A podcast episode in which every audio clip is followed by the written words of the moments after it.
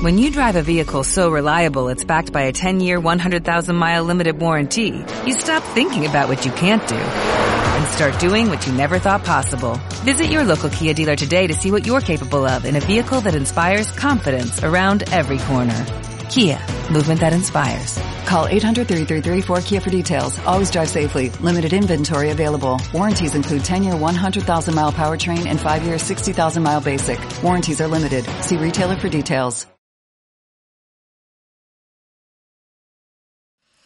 Voy a invitarles a que abran sus Biblias o enciendan sus Biblias en Lucas capítulo 5. Lucas capítulo 5 del verso 1 al 11. Yo la tengo en versión NDI. ¿Sí? Lucas capítulo 5 del 1 al 11. Dice así. Un día estaba Jesús a las orillas del lago Genezaret y la gente lo apretujaba para escuchar el mensaje de Dios. Entonces vio dos barcas que los pescadores habían dejado en la playa mientras lavaban las redes. Subió a una de las barcas que pertenecía a Simón y le pidió que se alejara un poco de la orilla. Luego se sentó y enseñaba a la gente desde la barca. Cuando acabó de hablar, le dijo a Simón, lleva la barca hacia aguas más profundas y echen allí las redes para pescar. Maestro, hemos estado trabajando duro toda la noche y no hemos pescado nada, le contestó Simón. Pero como tú me lo mandas, echaré las redes. Así lo hicieron y recogieron una cantidad tan grande de peces que las redes se les rompían. Entonces llamaron por señas a sus compañeros de la otra barca para que los ayudaran. Ellos se acercaron y llenaron tanto las dos barcas que comenzaron a hundirse. Al ver esto, Simón Pedro cayó de rodillas delante de Jesús y le dijo, Apártate de mí, Señor, soy un pecador. Es que él y todos sus compañeros estaban asombrados ante la pesca que habían hecho como también lo estaba Jacobo y Juan, hijo de Zebedeo, que eran socios de Simón. No temas, desde ahora serás pescador de hombres, les dijo Jesús a Simón. Así que llevaron las barcas a tierra y dejándolo todo, siguieron a Jesús. Oremos al Señor. Te damos gracias, Señor, por esta tu palabra. Gracias por este tiempo que nos das de poder reflexionar juntos, Señor, y poder conocerte más, poder aprender de ti, Señor, que eres nuestro Señor, nuestro Salvador. Te pedimos que tu Espíritu Santo nos dirija, que tu Espíritu Santo sea el que esté transformando nuestras vidas. Señor, que sea el que esté ahí en lo profundo de nuestros pensamientos, Señor, y que tú nos ayudes en la comprensión de conocerte más a ti, Jesucristo. Muchas gracias, Padre. En el nombre de Jesús. Amén. El título de mi sermón es Por la orden de Jesús. Y la semana pasada ya estuvimos recordando y durante todo este tiempo hemos estado con nuestra serie de sermones acerca de los milagros. Y hoy día es nuestro milagro y, es el tema que nos convoca acerca de esta pesca eh, abundante que algunos de nuestros textos bíblicos de la Biblia lo ponen como título. La semana pasada eh, reflexionamos acerca del banquete de Jesús que se refería a esta multiplicación de los cinco panes y dos peces.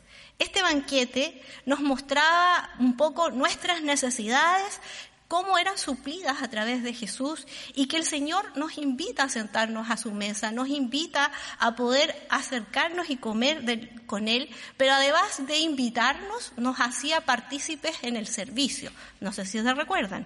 Y en este banquete, que había una comparación que el pastor Javier hacía con el banquete de Jesús y el banquete de Herodes, en este banquete había una particularidad que salíamos como una vida nueva cuando nos acercábamos a Jesús, cuando comíamos y estábamos en presencia de Jesús, cuando estamos compartiendo con Jesús en nuestras vidas, obviamente que eso nos da vida y vida en abundancia.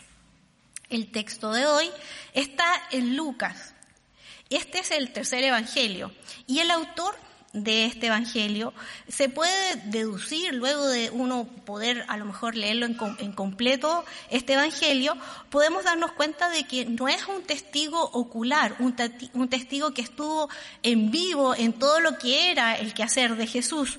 Más bien, depende de otras personas, de otros testigos que fueron los testigos oculares, los que estuvieron presentes.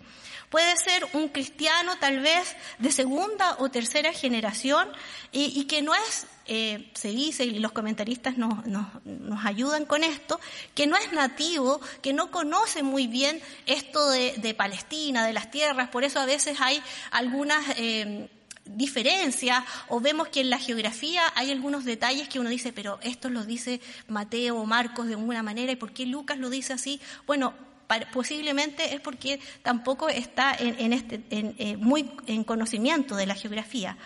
Eh, pero a su vez, este autor está familiarizado con las tradiciones literarias del Antiguo Testamento y también con el ambiente y la cultura contemporánea sino también con eh, este desarrollo expansivo que es lo que está sucediendo en la iglesia naciente, lo que está sucediendo después de Jesús y, de, y, está escrito probablemente entre los años 80 al 85. Entonces vemos que hay varias, varias generaciones o varios tiempos que, que esto ha empezado, la iglesia está surgiendo y hay varias, eh, está este trabajo desarrollándose.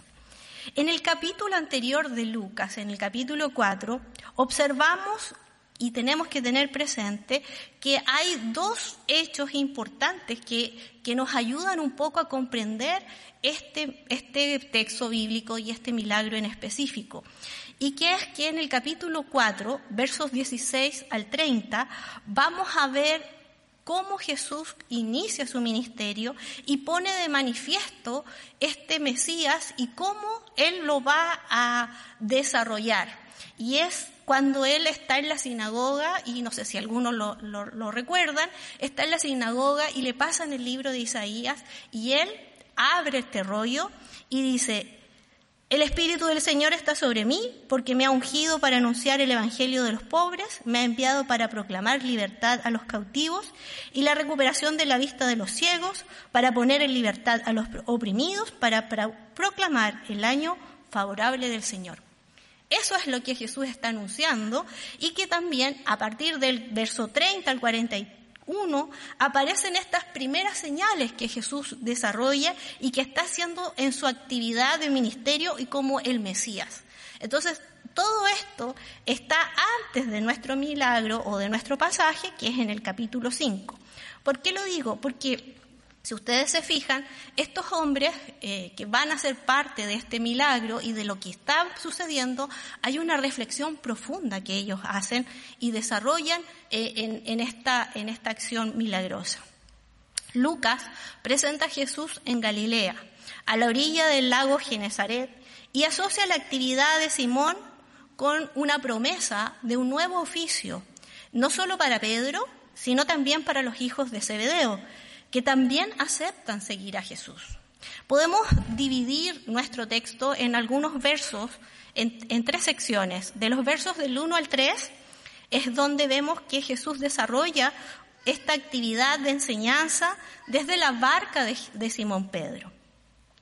Desde el oficio de unos pescadores, Jesús toma un lugar para enseñar. Eh, no hay un lugar específico y único donde se pueda, pueda enseñar el maestro. Y esto es interesante porque lo desarrolla y la enseñanza la hace en, una, eh, en un lugar bastante cotidiano, como es una eh, caleta de pescadores, en una barca. es la vida cotidiana de ese lugar. Un oficio bastante típico de ese, de ese lugar es donde Jesús lo toma para desarrollar su espacio de enseñanza. Es muy interesante observar eso porque hay momentos y hay personas eh, que a veces el lugar de enseñanza lo ponen en un lugar muy eh, privilegiado, muy apartado. Esto, esto es especial, esta enseñanza de Jesús, o porque estamos enseñando de Jesús, ponemos énfasis en el lugar. que sea un lugar importante.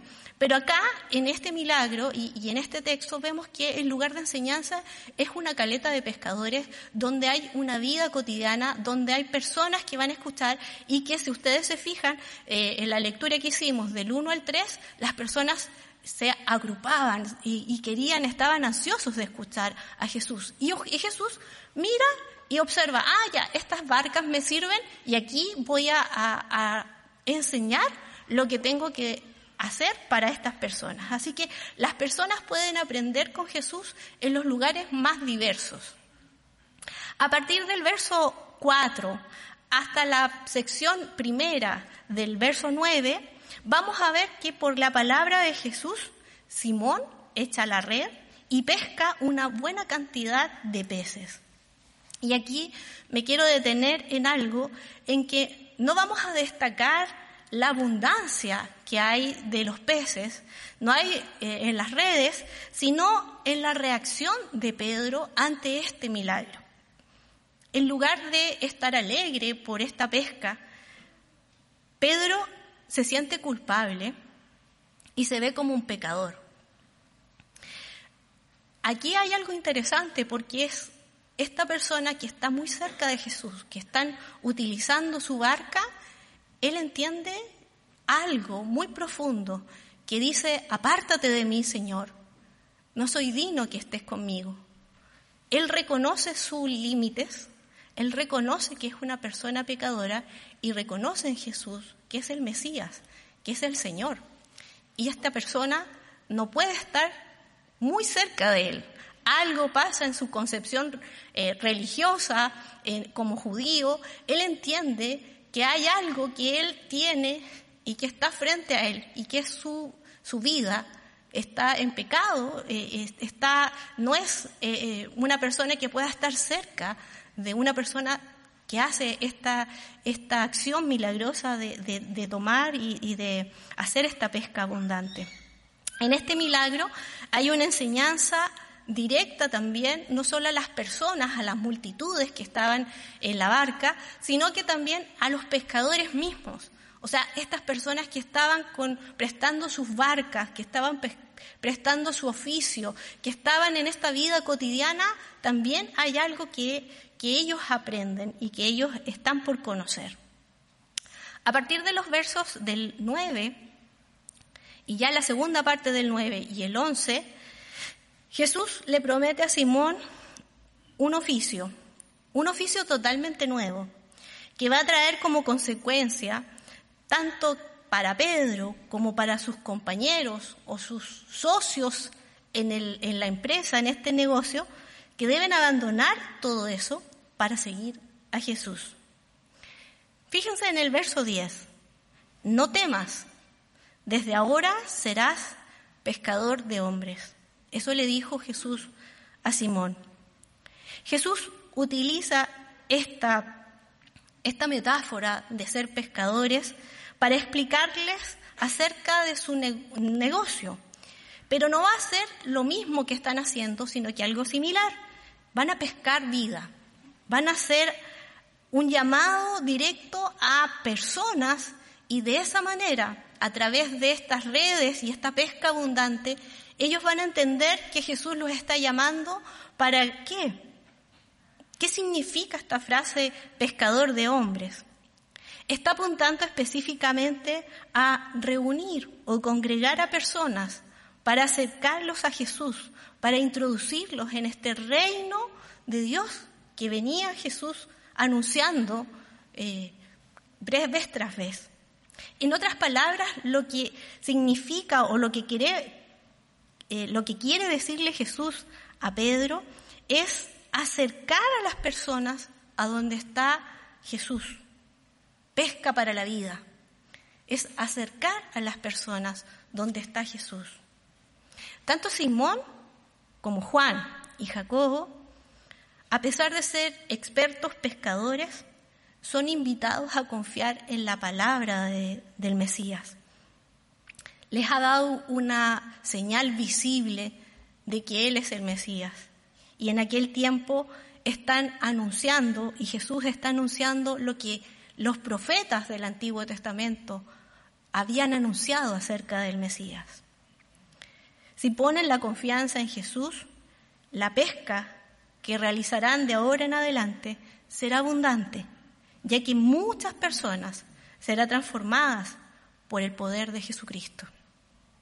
La reflexión que hacen estas personas, estos pescadores, es bastante profunda, es bastante sensible. Si se fijan, la enseñanza que hace Jesús con este milagro es profunda para estas personas que están ahí muy cerca de Jesús. Es tal el grado de convicción y la transformación que hace Jesús con estas personas que están dispuestas a dejarlo todo por la orden del Maestro y seguir a Jesús donde quiera que Él vaya. Eso es un poco lo que nos dice el texto, pero algunas consideraciones para que podamos eh, ver qué nos dice a nosotros o este milagro en qué nos hace reflexionar a nosotros que no somos pescadores. Nosotros estamos en la ciudad, no estamos a las orillas de un lago, no estamos en una barca, estamos en un lugar, en un templo, estamos en nuestras casas tal vez con nuestros amigos que nos ven en las redes sociales, estamos en un mundo distinto. Pero ¿qué significa para nosotros y nosotras esta orden de Jesús? De ser pescadores, de llamarnos. Tanto Pedro Jacobo y Juan son personas que están activas en la vida. Lo primero que, que eso es interesante de, de entender, y están activas en un negocio familiar. Hay un elemento importante acerca de esta identidad de estas personas. Debemos recordar que tienen una identidad familiar. Recordemos que el oficio en este, en, esta, en este tiempo, los oficios son familiares, por lo tanto son traspasados a los, de padres a hijos en épocas y vez tras vez. Entonces, lo que están haciendo estos tres hombres y, los pescadores en general y las personas con el oficio están teniendo una identidad en la familia. Es algo como un negocio familiar que se hereda de, de los padres a los hijos. Y en este caso, el ser pescador lo identifica dentro de una familia, a Pedro, a Jacobo y a Juan. Los identifica, todos saben que esta es la familia de los pescadores. Tienen unas barcas, todos saben quiénes son. Al alejar las redes y colocarse en este, en este nuevo escenario que Jesús les da, es dejar y renunciar a todo lo que es la familia, su familia. Hay una ruptura en su negocio familiar, hay una ruptura en la familia. Estos hijos ya no van a seguir el oficio de los padres, no van a seguir con este negocio. Como tampoco están renunciando no solamente a lo familiar, sino que también están renunciando al futuro que esto les traía, en, una especie de confort, de seguridad, porque sabían que cada cierto tiempo iban al mar, tenían eh, su pesca, tenían su negocio y de ahí eso podían vivir.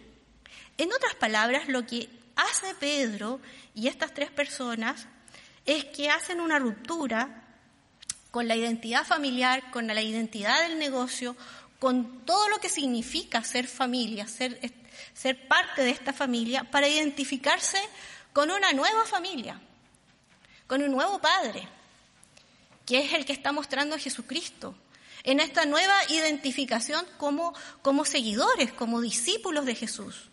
Están dejando no solamente su confort, sino que también están diciendo, yo sigo al Maestro. Y mi Padre va a ser Dios. Y, y hay algo, algo interesante en este tiempo, que nosotros hoy día somos hombres y mujeres tal vez con o sin experiencia en muchas cosas, pero la orden del Señor sigue siendo vigente para nosotros. Nos sigue invitando a ser parte de los negocios de su Padre. Dios nos sigue invitando a ser partícipes de este negocio que es el negocio de Dios. Jesús nos está invitando a ser parte de ello. Donde existe una misión clara de reunir personas y acercarlos a Jesús, donde hay una identidad, donde formamos parte de una iglesia que es un cuerpo y donde la cabeza es Jesucristo y que tiene un constante desafío en el seguimiento, porque cada día debemos renunciar a nuestros deseos, a nuestros sueños, para que reflejemos a Cristo con nuestro testimonio de vida. Cada día estamos siendo llamados y convocados por Jesús, de la misma manera que Pedro y sus, y sus discípulos. Eso es bastante interesante. ¿Y qué significa para nosotros? Un gran desafío. Un gran desafío para nosotros. El de poder entender que estamos siendo parte de algo mucho más grande, que es la iglesia del Señor, tal como lo veíamos en, esta cena y en este símbolo que nos recuerda que hay algo mayor, que hay algo que somos parte y que es la iglesia del Señor Jesucristo. Lo segundo que nos hace reflexionar este milagro es la actitud en la persona que cumple la tarea de pescar para la vida. Esta persona se reconoce como una persona pecadora, tiene claro cuáles son sus límites, siempre entiende que la obra es del Señor, es obediente ya que debe dejar su espacio de seguridad. Hay muchos y muchas que a lo largo de la historia del cristianismo han sido llamados a renunciar a la seguridad y cuando reflexionamos en este llamado, de inmediato se nos viene a la mente, ah, este llamado es solamente para ser pastor, pastora, misionero misionera. Por lo tanto, a mí no me está llamando el Señor a eso. Pero no solamente se puede servir al Señor siendo pastor, pastora, misionero, misionera. El servicio al Señor es mucho más profundo que labores que desarrollamos en distintos momentos en la vida de la iglesia. El Señor nos está convocando a cada uno de nosotros. Hoy día nos sigue invitando a participar de este negocio suyo, que es acercar las personas a Jesucristo. Nuevamente Jesús está realizando ese llamado. Y nuevamente debemos recordar que seguir a Jesús y aceptar su llamado es hacer testigos de la obra del Señor en todo lugar. Algunos tendrán que dejar las redes, pero eso no es siempre para todos. Y a veces el dejar las redes está dispuesto nuestro tiempo, nuestro dinero, nuestros deseos, nuestros sueños.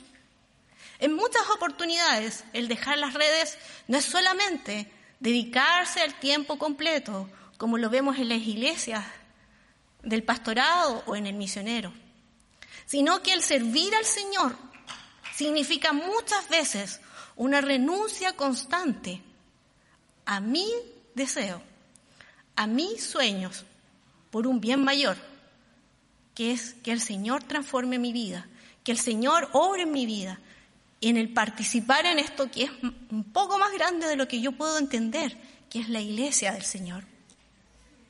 Servimos todos juntos.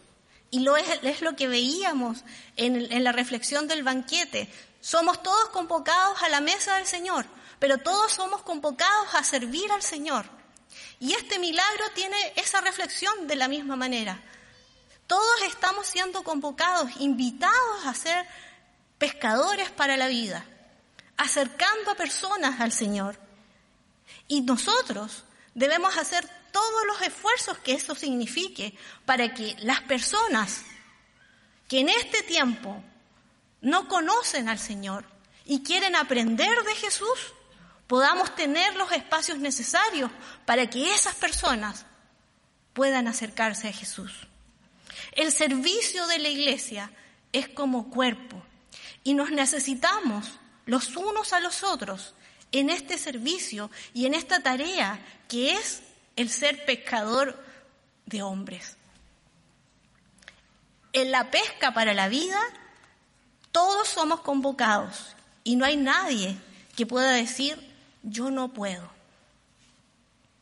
Pero hay algunas preguntas que en lo interior, en la reflexión que tenemos que hacer, tal vez en este momento, sentados ahí eh, en la banca o en, el sillón de su casa o después cuando lo vea nuevamente este video, hay cosas que nos van a impedir obedecer la orden del Señor.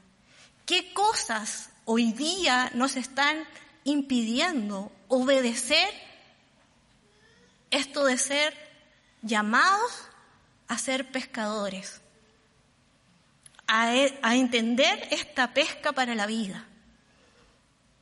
Tal vez pueden ser nuestras propias fuerzas, que hemos trabajado toda la noche, tal vez como, como Pedro, Señor, hemos trabajado toda la noche, no tenemos tiempo, y tú nos estás llamando a hacer nuevamente estas redes y no sabemos cómo lo vamos a hacer. ¿A qué debemos renunciar o qué rupturas en nuestra vida vamos a tener que realizar? ¿Nuestros propios negocios? ¿Cumplir con nuestros deseos? ¿Asegurarnos para el futuro?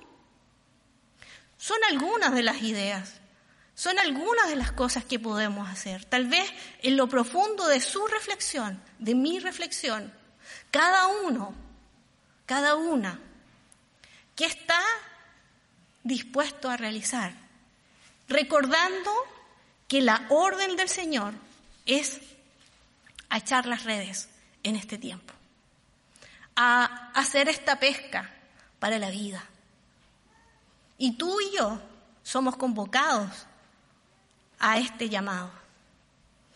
Querida iglesia, Hoy más que nunca necesitamos de pescadores y pescadoras que estén dispuestos a dejarlo todo por la orden, no mía, no del pastor Javier, no del diácono, sino por el llamado de Jesús, por el llamado que hace Jesús en nuestras vidas.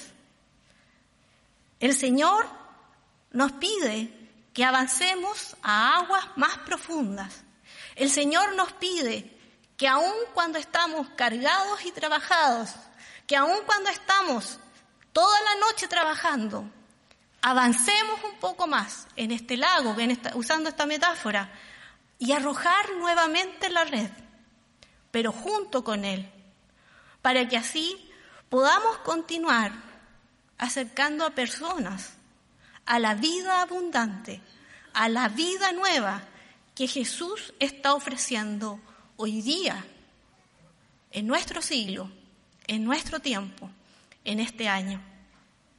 No temas, desde ahora serás pescador, pescadora para la vida. Oremos al Señor. Señor, en este desafío profundo, Señor, en esta reflexión, Señor, que podemos hacer como iglesia. Señor, te pedimos que tu Espíritu Santo obre nuestras vidas. Que tu Espíritu Santo sea el que esté convenciendo nuestras vidas. Señor, que tú seas con nosotros. Ayúdanos en este tiempo a escuchar y obedecer tu llamado a ser estos pescadores y estas pescadoras para la vida, para acercar a otros a Jesús. Señor, ayúdanos, porque muchas veces, Señor, hemos silenciado tu llamado, hemos rechazado ese llamado y tal vez estamos, Señor, silenciando eso que hace mucho tiempo tú nos has indicado. Permítenos, Señor, ser obedientes. Señor, perdónanos, porque a veces hemos puesto nuestros intereses y nuestras excusas a este llamado para servirte a ti. Ayúdanos, Señor, en este tiempo hacer esta iglesia, Señor, y hacer los servidores que tú necesitas, estos testigos, estos que sí te siguen a ti, Señor, en todo lugar. Permítenos, Señor, Señor, seguir la obra que tú hiciste, Señor, y poder seguir compartiendo a otros esta vida nueva, esta vida abundante que tú nos permites disfrutar por tu gracia, por tu misericordia, y que otros y otras en este tiempo necesitan conocer. Ayúdanos, Señor. Ten misericordia de nuestra vida. Muchas gracias, Padre. En el nombre de Jesús. Amén. Amén.